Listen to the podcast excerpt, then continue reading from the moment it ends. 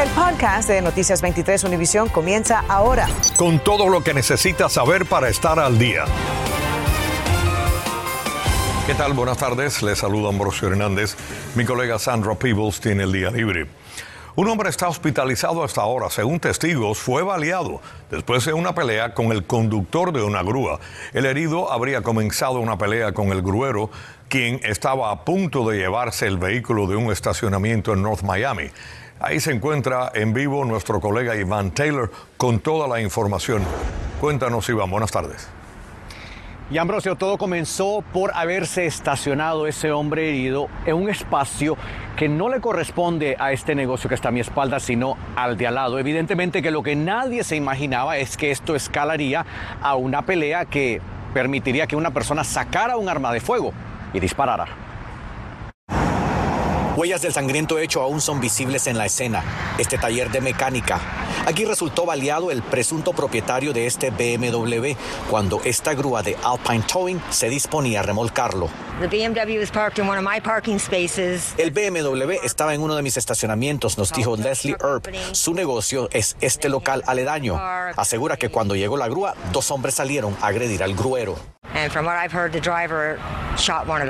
Y por lo que escuché, el gruero le disparó a uno de ellos. Sucedió a eso de las 10 de la mañana cerca de la calle 120 y la séptima avenida del noroeste, en North Miami. El taller tiene cámaras, pero desde que llegó la policía y cercó el área, cerraron sus puertas y lo que hay es un silencio sepulcral. Encima del estacionamiento donde estaba el auto, un cartel dice, para clientes solamente. Otros serán remolcados a expensas del dueño, lo que esta mujer considera un mensaje claro. Pudieron haber resuelto esto de otra manera en vez de violencia, dijo la dueña del local, que aún no salía de su asombro por lo sucedido. Por nuestra parte, llamamos y escribimos a la empresa de grúa. Hasta el momento no hay respuesta. Bueno, y al cierre de esta edición hay hermetismo total de parte de la policía de North Miami, que es la que está llevando este caso. Se desconoce la identidad del herido y su condición actual. De igual forma, también el nombre del chofer de la grúa y si enfrentaría cargos. Las autoridades nos dicen que todo esto es parte de una investigación activa que incluye saber qué hacía el BMW en este taller. Informándoles en vivo, Iván Taylor, Noticias 23, Univisión. Gracias, Iván. Familiares y amigos y colegas le dieron el último adiós hoy con todos los honores al oficial Yandy Chirino, quien murió en el cumplimiento del deber. Fue una ceremonia muy emotiva en la que se recordó su vida y se habló del legado que deja a pesar de su corta edad. Jenny Padura nos tiene un recuento de lo ocurrido. ¿Qué tal? Buenas tardes, así es Ambrosio. El oficial Yandy Chirino impactó la vida positivamente de muchísimas personas y eso lo pudimos ver en el día de hoy. Recibió cinco reconocimientos del supervisor a pesar de su corta carrera y también fue nombrado agente del mes en junio del año pasado. Ya a esta hora sus restos descansan en paz aquí en este cementerio de Miami Lakes. Uniformados de diferentes departamentos del estado y del país se unieron para rendirle tributo al oficial Yandy Chirino. El cortejo fúnebre salió desde la funeraria hacia la arena FLA en Sunrise, donde familiares, amigos, colegas y políticos honraron la memoria de Chirino, cuyo féretro estaba cubierto con una bandera norteamericana. El jefe del departamento para el que trabajó por cuatro años dijo que siempre apoyarán a su familia y seguirán su legado. Un legado de compromiso con la comunidad y valentía. Sus mejores amigos y novia, a quien conoció en la sala de emergencia del Memorial Regional, también recordaron su corta vida. Giovanni Coronado dijo que fue un hombre irreemplazable. Al terminar la ceremonia, el cortejo fúnebre pasó por el Hospital Memorial Regional donde Chirino falleció.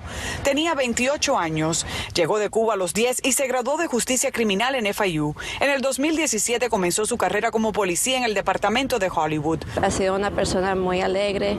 Él, él llegaba a la emergencia y siempre era un, alguien que protegía. Haciendo precisamente eso, el pasado 17 de octubre perdió la vida durante un enfrentamiento con Jason Vanegas. El sospechoso presuntamente le arrebató la vida con dos disparos.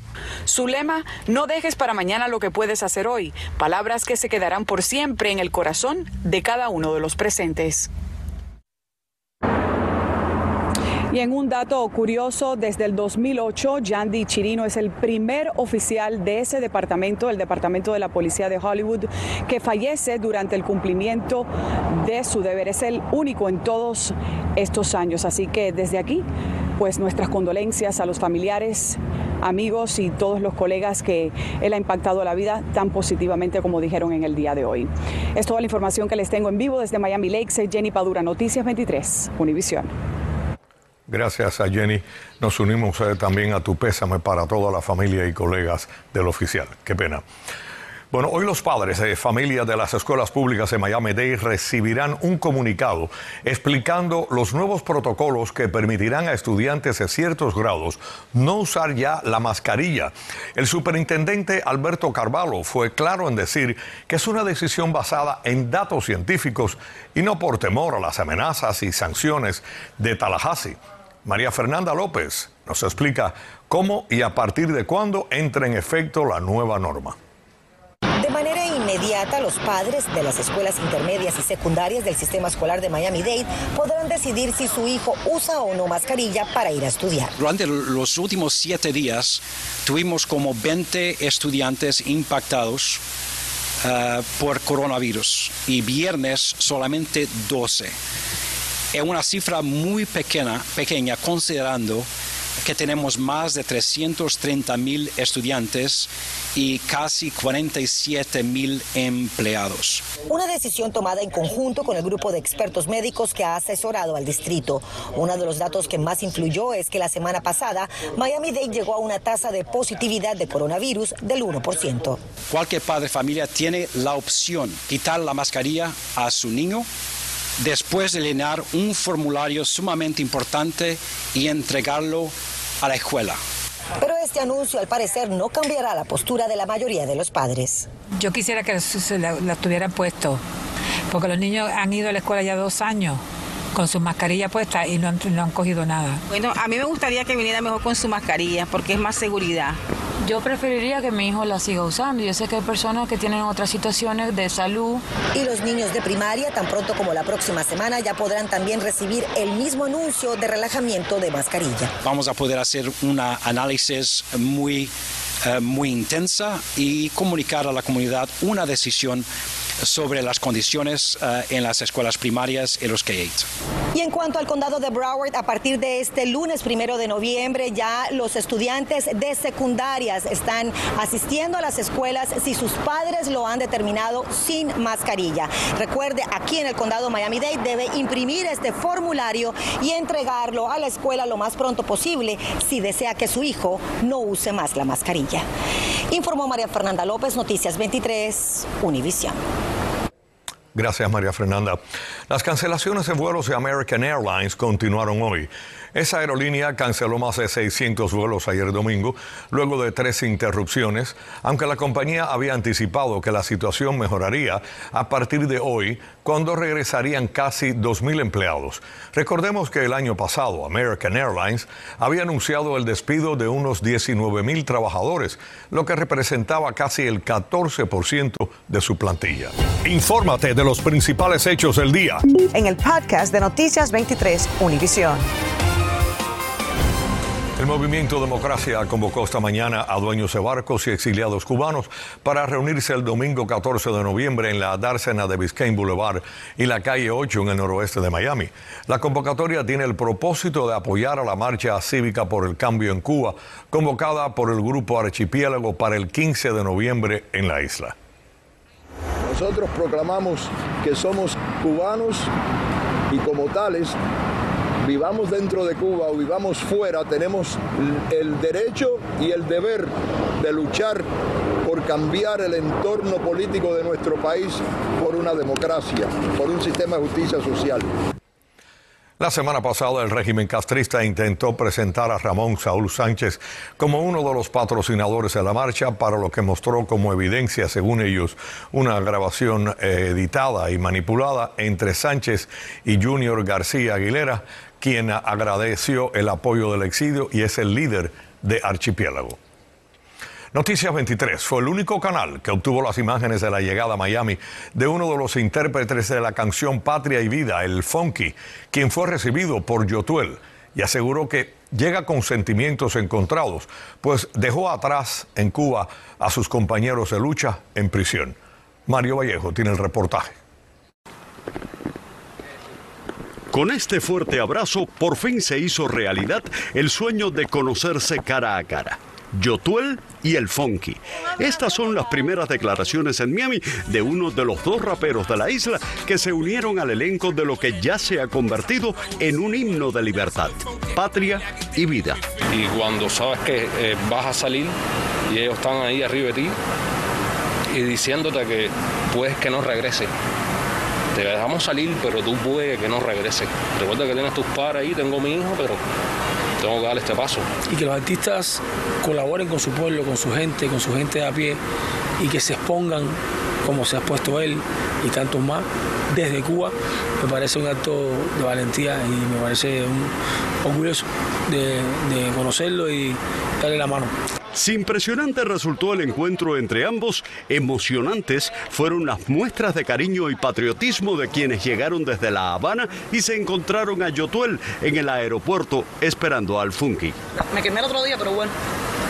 Ver un cubano que tanto ha hecho por, por, por, por esto, de verdad que, de verdad que sí. Eliezer Márquez Duani, que es el nombre real del artista, llegó a Miami con sentimientos encontrados. Seguridad del Estado usó una estrategia y me lo puso por videocámara, él en la prisión y yo en la calle, como para buscar una algo que, que me involucrara a mí para quedarme, ¿entiendes? Y Michael siempre me dijo, no, hacer, no, no tiene nada que ver, él se va, él sí, él sí se tiene que ir, él está en la calle, él no ha hecho nada. Los problemas son míos. ¿Entiendes? Eso fue una cosa que me llegó mucho de Michael y, y pienso que tengo que hacerle un papel aquí en su nombre. El Funky participará en la premiación de los Grammy Latino y tiene previsto el próximo martes reunirse en Washington con el secretario general de la OEA, Luis Almagro. Mario Vallejo, Noticias 23, Univisión. Gracias, eh, Vallejo. Bueno, hoy día Muchos más autos hay para elegir que nunca antes. La tecnología está transformando a la industria automotriz y uno de los mayores cambios en décadas es el desarrollo de los carros eléctricos. Natalia Rodríguez se nos une ahora con el reportaje especial Transformación sobre Ruedas, en el que analiza las ventajas y factores a considerar si usted tiene planes de hacer el cambio tenemos autos voladores, pero el futuro ya está aquí. Son los vehículos eléctricos que llegaron para quedarse.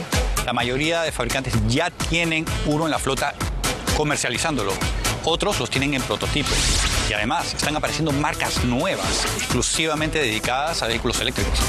Según expertos, la transformación de la industria automotriz parece inevitable. En Europa como en Estados Unidos se han trazado metas regulatorias para que el 50% de los vehículos nuevos que se vendan para el 2030 sean eléctricos. Además, cada vez son más las personas como Alexander Campos que dan el salto, en su caso, a un Tesla Modelo 3. ¿Qué fue lo que te llevó a tomar la decisión de cambiarte a un vehículo eléctrico? Pues definitivamente el ahorro a largo plazo que iba a tener, el poder contribuir en evitar la huella de carbón y, y la contaminación en la parte eléctrica y la tecnología que, que provee el carro.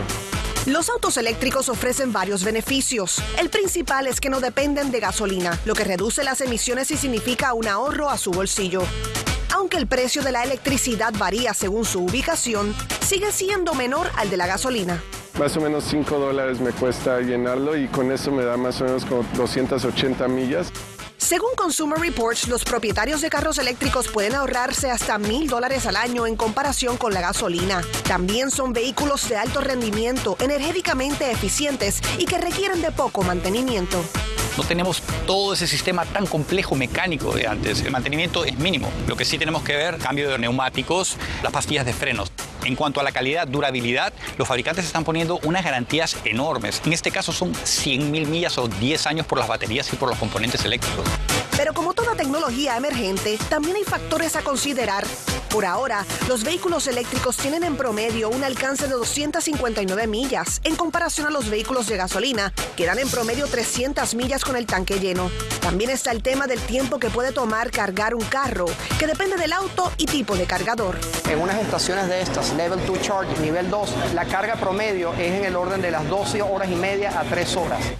La carga doméstica, que es la más habitual, puede tomar entre 5 a 8 horas. Sin embargo, existen cargadores rápidos, los más avanzados, los de Tesla. Tarda como 15 minutos una carga completa. Finalmente, el costo inicial de un auto eléctrico puede ser alto y siguen siendo más caros que los carros de gasolina. Muchos oscilan en los 40 mil dólares. Sin embargo, existen créditos fiscales e incentivos estatales que pueden ayudar a compensar el costo. Para los que lo están considerando, Alexander sugiere Hagan una prueba de manejo para que vean la diferencia de manejar uno de estos. Y también hacer el análisis de costos es muy útil para poder tomar una decisión porque a la larga eh, realmente sí van a ahorrar en el costo del automóvil. En este momento hay alrededor de 60 mil carros eléctricos registrados en la Florida y unos 4.300 puntos de carga públicos. La idea es hacer más accesible el servicio de carga, haciéndolo disponible en los lugares donde las personas viven, trabajan, se educan y se entretienen. Natalia Rodríguez, Noticias 23, Univisión. Bienvenidos a la información deportiva. Tras verse debajo cuatro carreras a cero en Atlanta frente a los Bravos, los Astros no se amilanaron y poco a poco fueron descontando para irse arriba en la quinta entrada y ya no miraron atrás. Al final se llevaron la victoria 9 a 5 y ahora la Serie Mundial se traslada mañana al Minute Maid Park de Houston. Por Atlanta, el zurdo McFry subirá a la lomita mientras que Houston enviará al derecho a Luis García. Atlanta ha esperado 26 años por un título de Serie Mundial, mientras que los Astros lo ganaron hace apenas cuatro. Los Bravos siguen arriba en la serie 3 a 2. El Miami Heat continuó su buen paso en este comienzo de temporada y dio fácil cuenta de los Grizzlies en el FedEx Forum de Memphis con marcador de 126 a 103, con Jimmy Butler de nuevo liderando la ofensiva con 27 cartones y Tyler Hero como su escolta con 22 en la jornada. El martes estamos en Dallas para medirnos a los Mavericks. El Inter Miami se despidió de su afición en el Drive-In Stadium con otra derrota, esta de 3 goles a 1 ante el New York City FC. Ya fuera de la postemporada, el último juego de la contienda es en la carretera el próximo domingo ante los líderes absolutos de la división, el New England Revolution. Los Dolphins volvieron a caer esta vez ante los Bills en Buffalo con pizarra de 26 a 11 y ya la racha de derrotas consecutivas llegó a 7. Tua Tagovailoa tiró para 200 yardas, 5 touchdowns y una intercepción y aunque la fecha límite para los cambios es mañana, todo parece indicar que, contra toda especulación, el hawaiano se queda en Miami. Los Florida Panthers cayeron en Brooklyn por tiros de penal viendo su racha de victorias seguidas de comienzo de temporada detenerse en 8. 3 a 2 fue el marcador final, aunque los Panthers continúan liderando la división con 17 unidades. Ernesto Clavero, Deportes 23. Mañana martes, Noticias 23 tendrá cobertura especial de las elecciones locales en Miami-Dade. Las ciudades que realizarán elecciones son Hialeah, Miami, Miami Beach, Homestead, Sunny Isles Beach y Biscayne Gardens. Quienes votan con boleta ausente o por correo pueden llevar el sobre con la boleta al Departamento de Elecciones. La votación anticipada terminó ayer domingo y mañana serán las elecciones en persona, de 7 de la mañana a 7 de la noche. De hecho, aquí en Noticias 23 estaremos informando a través del día sobre cómo van las elecciones. Acabas de escuchar el podcast de Noticias 23 Univisión. Puedes descubrir lo mejor de los podcasts de Univisión en la aplicación de Euforia o en univision.com diagonal podcasts.